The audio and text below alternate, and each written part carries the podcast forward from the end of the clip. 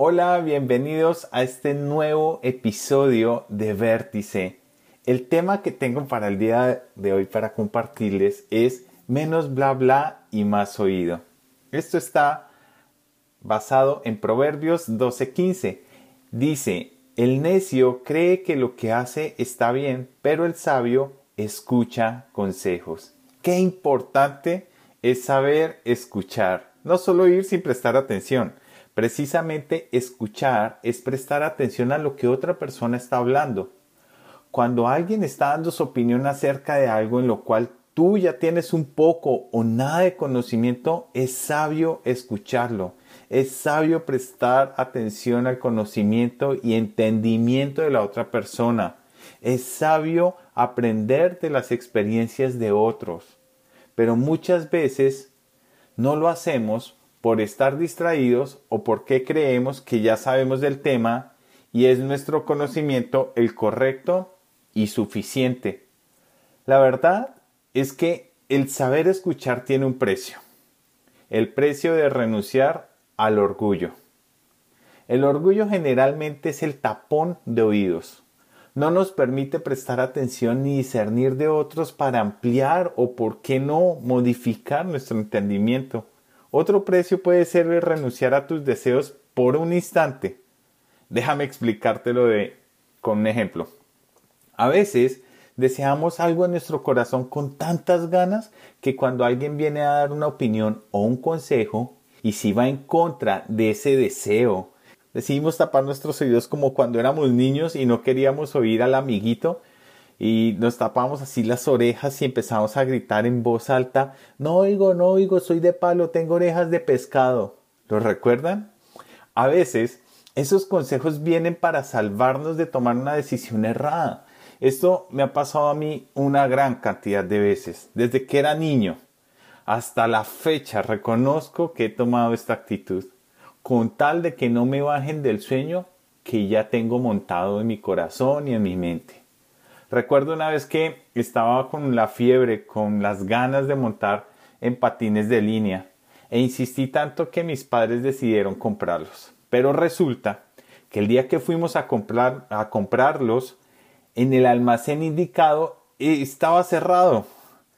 Pero era tantas mis ganas que seguí insistiendo e insistiendo que en otro lado los podían conseguir, que en otro lado los vendían, y mis padres intentaron convencerme de volver al otro día a este almacén, porque era el propio, donde estaban los originales. Pero tuve la actitud de, no oigo, no oigo, soy de palo, tengo orejas de pescado. Pues terminaron comprándome los dichosos patines en otro almacén. Y luego, a los pocos días, cuando salía con mis amigos, me di cuenta que esos patines que había comprado no rodaban tan rápido. Era el más lento de la cuadra. Y así nos pasa con decisiones más importantes en la vida. Comprar un carro, casa, viajar, casarse, salir con aquella chica o chico. ¿Será que es el tiempo de involucrarme sentimentalmente con la otra persona? Cuando somos jóvenes muchas veces subestimamos el consejo de los padres y sobreestimamos el consejo de los amigos y le damos vía libre al corazón. Y la Biblia enseña que si hay algo engañoso es el corazón del ser humano. Un día quiere algo, al otro día ya se arrepiente y después vuelve y lo quiere. Desastre el corazón humano porque engañoso es. En la misma Biblia encontramos un ejemplo clarísimo de las consecuencias de buscar consejos en fuentes equivocadas. Y es la historia del hijo del rey más rico y sabio que ha existido en la tierra, el hijo del rey Salomón que se llamaba Roboam. Esta historia la van a encontrar en Primera de Reyes capítulo 12 en adelante. Cuando este muchacho llega el momento de tomar el reino, todo el pueblo de Israel se reúne para hacer una petición.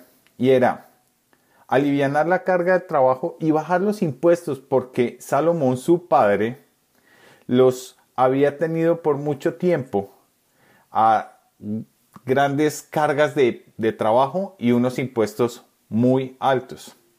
Ellos, el pueblo no estaba pidiendo eh, que querían tener vacaciones y vivir del gobierno.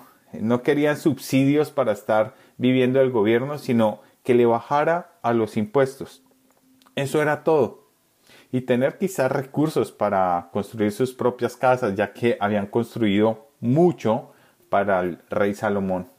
Bueno, este joven primero hizo bien en ir a preguntarle a los consejeros de su papá, quienes conocían lo que había hecho Salomón, sabían todo lo que había sucedido en el reino de, de su papá y le aconsejaron ayudar al pueblo. Le aconsejaron, sí, mira, es verdad, esto es cierto, si tú decides bajar los impuestos, ayudar al pueblo, te vas a ganar el pueblo, el pueblo va a estar contigo, el pueblo te va a apoyar. Pero este mismo joven no hizo bien porque le preguntó a sus compañeros de infancia, a los amigos que tenían la misma poca experiencia que él, y fue y buscó consejo en sus amigotes, que de reinar conocían poco. Y estos amigotes le dijeron, ponle más carga para que sepan quién es el rey, y que vean que eres mano dura y que sepan que hay un rey en Israel. Y Roboam terminó tomando la peor decisión por subestimar a los ancianos y sobreestimar a los jóvenes inexpertos, los amigotes. Decidió hacerle casos a, sus amigos de infancia y a partir de esa decisión el reino de Israel se dividió convirtiéndose en el reino del norte con diez tribus llamado Reino de Israel y el reino del sur conformado por dos tribus llamado Reino de Judá. Roboam este joven se quedó gobernando dos tribus únicamente por haber menospreciado el consejo sabio. Dividió la nación que su abuelo el rey David y su papá el rey Salomón habían podido construir y unir. En mi trabajo, cada año tengo que hacer una renovación de contrato para modificar fechas y tarifas y mi anhelo, claramente, es aprovechar y realizar un aumento en tarifa. Lo que hice en esta ocasión es que como no estaba seguro si era conveniente por las circunstancias, ya saben, de la economía, de la empresa y demás, fue orar. Le pregunté a Dios, oye Dios, Señor, ¿crees que es conveniente pedir este año aumento? Mira, tengo ciertos proyectos en mi casa, construir ciertas áreas, mejorar otras, viene el colegio de mi hijo y bueno, un listado justificando en que podría aplicar el aumento porque lo iba a necesitar. Es decir, que puse delante de Dios mis necesidades. A los dos días, una persona que siempre me ha ayudado en este tema me envió un mensaje diciéndome, mira, este año no es conveniente, no lo hagas, no es el momento. No era la respuesta que yo quería escuchar, pero era la que necesitaba escuchar, porque de lo contrario quizás iba a frenar el proceso de renovación. La clave estuvo en orar, porque le había preguntado a Dios y él estaba respondiendo no como yo quería, sino como yo lo necesitaba. ¿Y saben qué? Tuve paz, porque he aprendido a ver a Dios como un proveedor de mi hogar el que suple conforme a sus riquezas en gloria para cada necesidad de mi vida, de mi familia, de mi hogar. Y sé que nada me va a faltar porque lo tuve en cuenta en mi decisión. La Biblia me dice que Dios es fiel, que Él no es hombre para mentir, ni hijo de hombre para arrepentirse.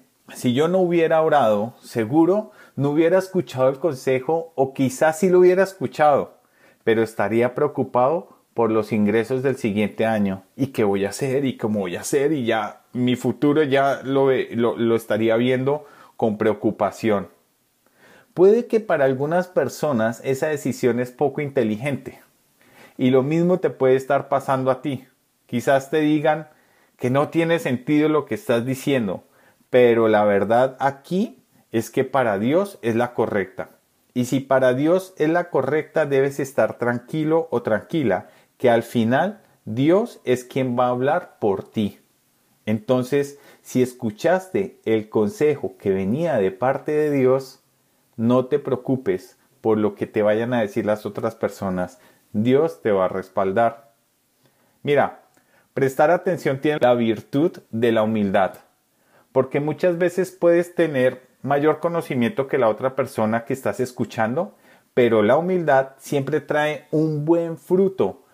¿Por qué? Porque cuando las personas son humildes, siempre están dispuestas a aprender de otros sin importar el rango o nivel de conocimiento y siempre la persona humilde termina siendo sorprendida. El corazón humilde logra percibir conocimiento de los más pequeños. Un corazón humilde es sorprendido por Dios, porque a Dios le agradan los humildes y Él mismo se encarga de exaltarlos. Por ejemplo, yo he podido aprender de mis hijos. Una vez estaba con mi familia de viaje y ese día estábamos acostándonos tarde y mi hijo tiene la disciplina de levantarse todos los días y hacer una rutina de ejercicios bien temprano en la mañana. Y esa noche mi hija le dijo, uy, mañana no vas a querer levantarte por hacer, para hacer tus ejercicios. Y él le contestó, baby. Y le dice, baby es de cariño, ¿no? le dijo, baby, la, la disciplina se adquiere y se gana cuando menos ganas tienes.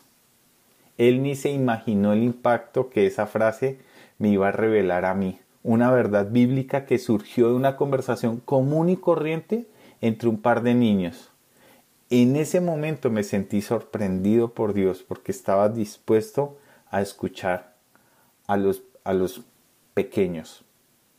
Las personas necias generalmente están pensando que, que son los únicos que tienen la verdad, que no necesitan consejo, que se la saben todas. Uno va a decirles algo y ellos ya tienen la respuesta correcta para contradecir, para ir en contra del consejo o la opinión. Es decir, tienen mucho bla bla y poco oído. Hay un dicho que dice esa persona se las sabe todas y si no se las sabe se las inventa y la verdad es que eso de sabio tiene muy pero muy poco, ¿no creen? A veces pensamos que la inteligencia es lo mismo que la sabiduría y no es así, porque yo de joven era muy inteligente en las matemáticas, en el fútbol, pero poco sabio para tomar decisiones. Me tapaba los oídos a los consejos de mis padres y eso me llevó a vivir experiencias que no quisiera haber vivido porque causaron heridas profundas en mi corazón.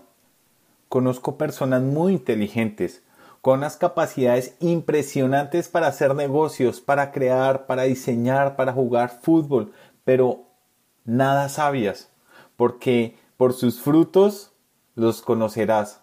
Tienen hogares destruidos, están demasiado endeudados, viven muy preocupados, buscando tapar los huecos que se han formado por las malas decisiones. Para mí, la sabiduría es aplicar la inteligencia que Dios nos ha dado para crecer y tomar decisiones correctas conforme al diseño y propósito de Dios. Mira, te lo quiero repetir.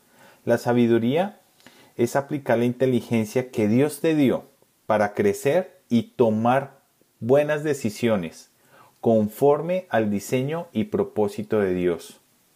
Si tú crees que te ha faltado sabiduría, te tengo una gran noticia que a mí me ha ayudado cada vez que lo requiero. En Santiago 1.5.6 dice, si necesitan sabiduría, pídansela a nuestro generoso Dios y Él se las dará. No lo reprenderá por pedirla. Cuando se la pidan, asegúrense de que su fe sea solamente en Dios y no duden, porque una persona que duda tiene la lealtad dividida y es tan inestable como una ola del mar que el viento arrastra y empuja de un lado a otro. Entonces, si la falta de sabiduría te ha dejado heridas en el corazón, como a mí, te quiero invitar a que ores a Jesús y le digas cuánto lo necesitas, cuánto requieres ser restaurado, necesitas ser sanado quizás. Y le puedes pedir que te provea a partir de este momento la humildad para hablar menos y escuchar más, para adquirir sabiduría. Recuerda que Jesús está dispuesto a tener ese encuentro contigo. Jesús es el vértice que une todas las áreas de nuestra vida con su propósito. Hasta la próxima.